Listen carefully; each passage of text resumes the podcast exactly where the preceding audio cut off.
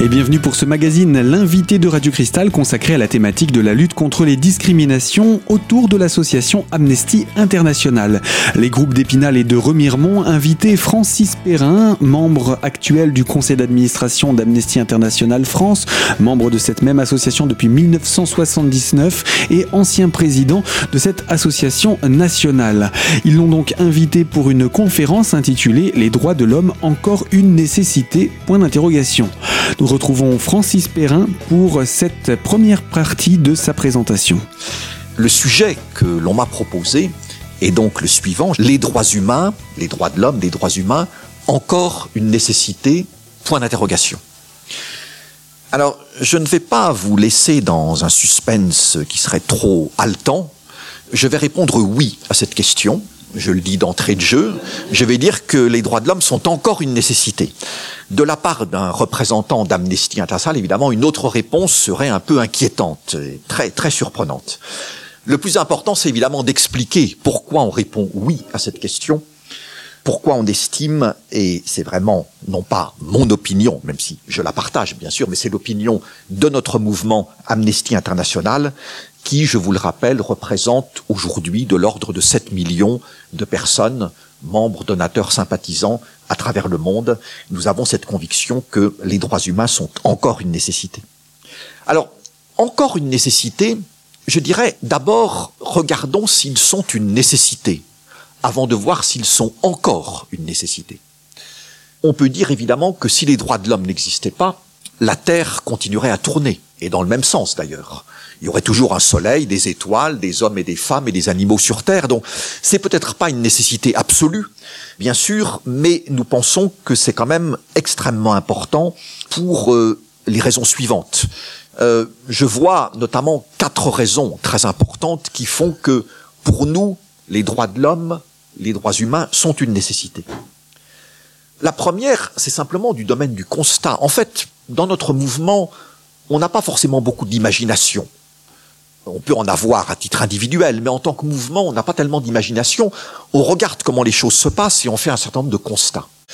Parmi ces constats, et celui-ci est historique, nous savons que depuis des siècles et des siècles, les êtres humains se sont posés des questions sur leurs droits, sur les droits de l'homme, sur les droits humains, et ont estimé que c'était quelque chose d'important, et se sont battus pour cela. Et se sont battus dans différents pays, dans différentes régions mondiales, pour affirmer, proclamer et faire respecter ces droits. Donc si depuis des siècles et des siècles, tant de personnes se sont battues pour ces droits, c'est probablement que pour ces personnes, dans différents pays du monde, dans différentes régions mondiales, ces personnes estimaient que c'était une nécessité. Et ce combat pour le respect des droits humains, il est très ancien. Alors je ne vais pas remonter à l'Antiquité, je ne vais pas remonter au décalogue, hein. après tout euh, Moïse, euh, tu ne tueras point. À l'époque on ne parlait pas évidemment de droits de l'homme, droits humains, il n'y avait pas de droit international, mais cette notion de droits de l'homme, de droits humains, est un petit peu un héritage commun de l'humanité que l'on trouve dans un grand nombre de sociétés, dans différentes civilisations, dans différentes philosophies, religions, euh, depuis très longtemps. Juste un exemple, on va remonter quand même quelques siècles en arrière. En 1215, donc ce n'est pas hier, il y a ce qu'on appelle la Grande Charte en Angleterre, Magna Carta.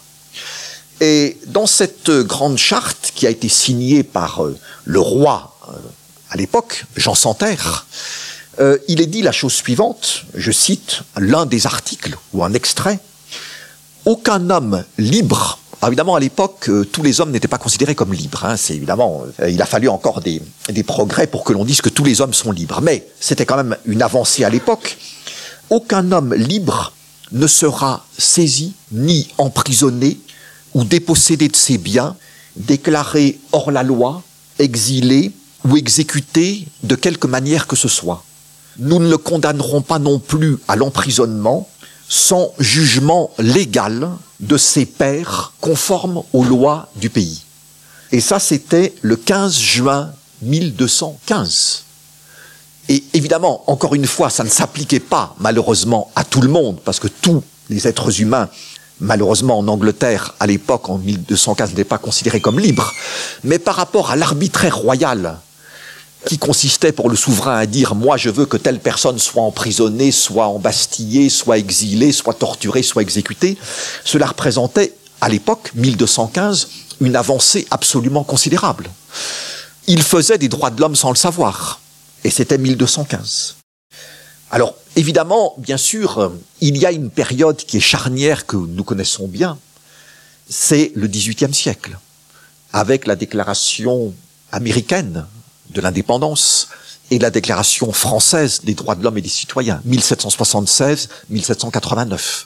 Donc la fin du XVIIIe siècle est une période absolument capitale dans euh, l'avancée et la proclamation formelle des droits de l'homme dans deux pays qui ont une ambition universelle et universaliste depuis d'ailleurs cette époque.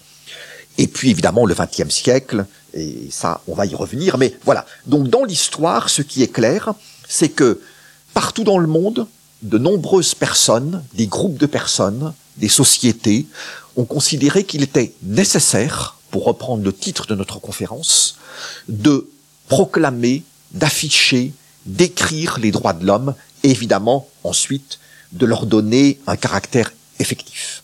C'est la première raison et elle est fondée sur des siècles d'histoire, donc je pense que ça lui donne quand même un certain poids. Et eh bien voilà pour des exemples de l'histoire des droits de l'homme depuis l'Antiquité jusqu'au XVIIIe siècle. Mais c'est pendant le XXe siècle que les droits de l'homme se sont le plus développés. Nous retrouvons Francis Perrin dans quelques instants pour en parler. A tout de suite sur Radio Cristal.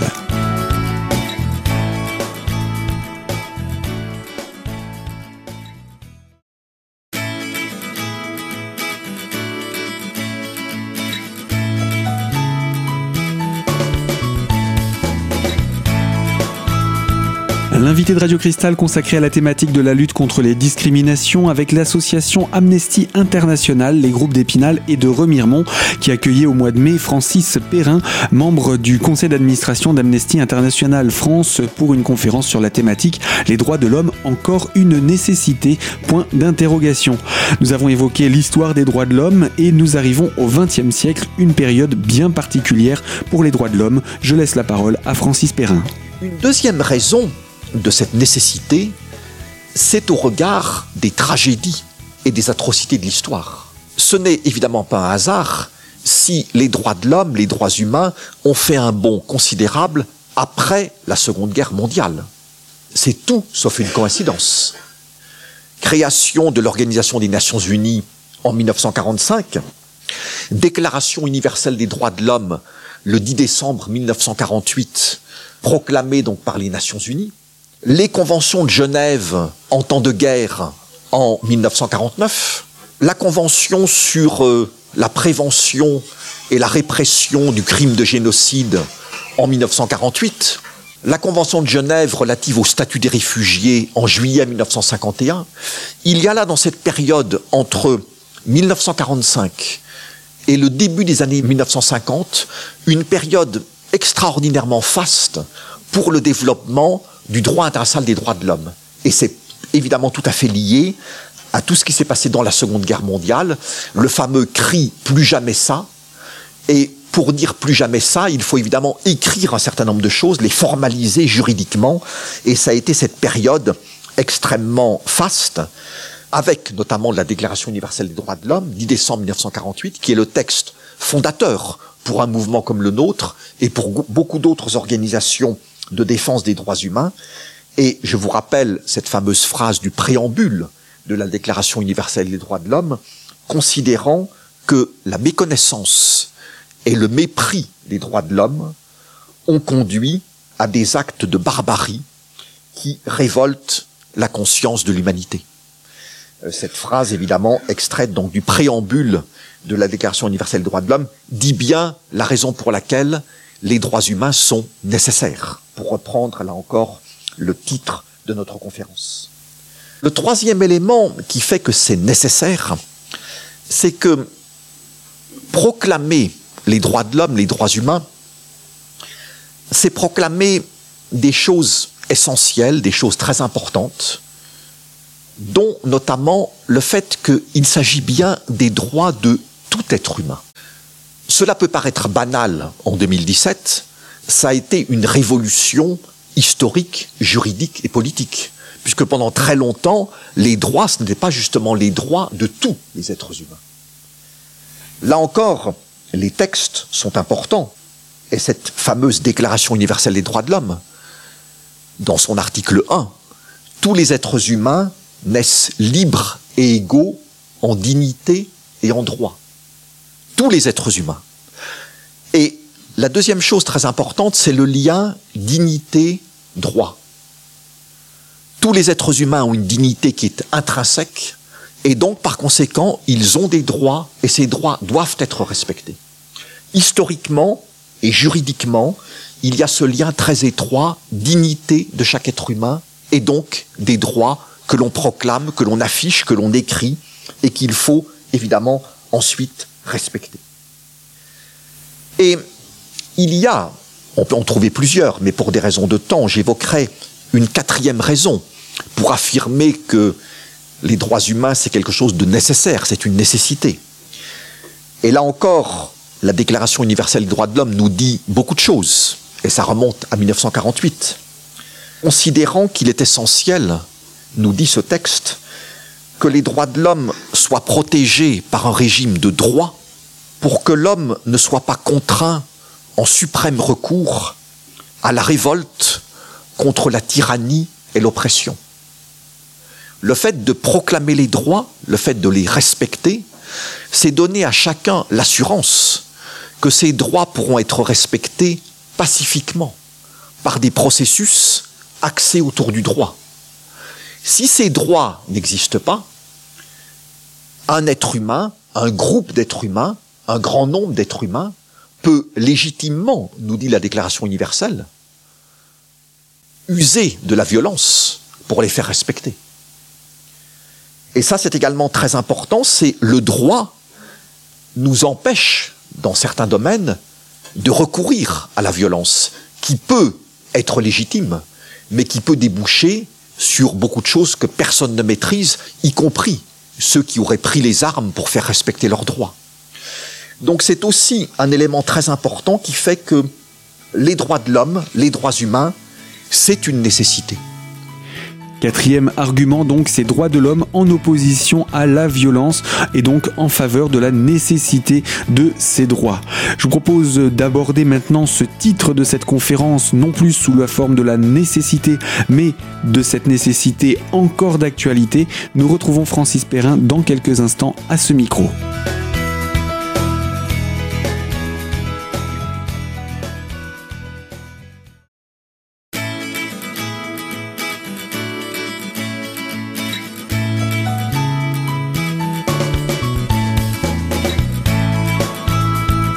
L'invité de Radio Cristal consacré à la thématique de la lutte contre les discriminations, troisième partie autour de la conférence sur la thématique Les droits de l'homme, encore une nécessité proposée par les groupes d'Amnesty International, d'Épinal et de Remiremont. Ils invitaient pour cela Francis Perrin, membre du conseil d'administration d'Amnesty International France. Pour cette troisième partie, nous revenons sur le titre après la nécessité, une nécessité toujours d'actualité et ce, encore. Place à Francis Perrin. Alors, une nécessité, oui, encore une nécessité. Et je reviens au titre de notre conférence. Là, c'est simple. Si nous admettons que les droits de l'homme sont nécessaires, ils sont évidemment encore nécessaires. Et ils sont évidemment toujours nécessaires. Pourquoi? Parce que les droits de l'homme, ce n'est jamais garanti ce n'est pas un acquis dont on peut dire c'est acquis pour toujours. On peut se reposer sur nos lauriers, on peut aller faire une sieste, on peut s'endormir, il n'y a aucun risque euh, qu'il soit remis en cause. Nous parlons d'une conquête humaine et d'une conquête politique, politique au sens large du terme, pas au sens partisan du terme. Et dans le domaine humain et dans le domaine politique, il n'y a pas d'acquis éternel. Personne n'a inventé un vaccin contre les violations des droits humains. Il n'y a pas de vaccin. Nous parlons de questions humaines et politiques qui peuvent toujours être remises en question par des hommes, par des femmes, par des régimes, par des États, par des groupes armés, par des entreprises, par différents acteurs euh, qui vont avoir, eux, un intérêt particulier à ne pas respecter les droits humains et même à les violer. Donc il n'y a jamais d'acquis et par conséquent, si rien n'est acquis, il faut évidemment toujours réaffirmer cette nécessité des droits humains et du combat pour les faire respecter. Par ailleurs, les droits humains sont loin d'être complètement respectés à travers le monde. C'est une évidence, je ne surprendrai personne dans cette salle en le disant. Et ils sont donc encore et toujours une nécessité. Des retours en arrière sont malheureusement possibles. Et ils sont non seulement possibles, mais il y en a. Ce n'est pas seulement quelque chose de potentiel. Et puis, les droits humains, les droits de l'homme, c'est quelque chose d'évolutif, ce n'est pas une notion figée. Et si ce n'est pas figé, justement, c'est encore et toujours nécessaire, parce qu'il faut les faire respecter tels qu'ils sont aujourd'hui, et il faut les faire évoluer pour prendre en compte des évolutions de notre société, de nos sociétés, du monde et de l'humanité. C'est un élément important. Alors, prenons quelques illustrations concrètes. Le président des États-Unis, M. Donald Trump, très peu de temps après avoir accédé à la Maison Blanche, le 20 janvier 2017, a adopté un décret exécutif portant sur l'immigration et l'asile. Et on a beaucoup entendu parler de ce décret. Il prévoyait notamment que des personnes venant dans un premier temps de sept pays à majorité musulmane ne pourraient plus entrer aux États-Unis, soit dans le cadre de l'immigration, soit dans le cadre de l'asile politique. Donc sept pays majoritairement, très majoritairement musulmans, trois en Afrique, Libye, Soudan, Somalie, et quatre au Moyen-Orient, Iran, Irak, Syrie et Yémen. Ce décret, donc qui date du début de cette année, est un décret qui est une tentative de remise en cause brutale de certains des droits humains normalement les mieux établis, au moins dans les textes. Ça consiste à dire j'interdis l'entrée du territoire américain à certaines personnes sur la base de leur religion et ou de leur nationalité. En termes clairs, ça s'appelle de la discrimination. Et la discrimination, c'est la négation même des droits humains. Puisque les droits humains nous disent tous les êtres humains naissent égaux en liberté et en droit. Par définition, c'est la négation de la discrimination, puisqu'on parle de tous les droits humains. On ne dit pas tous les droits humains à condition qu'ils aient telle religion. On ne dit pas tous les êtres humains à condition qu'ils soient de tel ou tel pays, ou qu'ils aient telle ou telle couleur de peau, ou qu'ils parlent telle ou telle langue. On dit tous les êtres humains ont les mêmes droits. Donc ce décret était une tentative flagrante, brutale, de remettre en cause une partie de cette notion fondamentale des droits humains.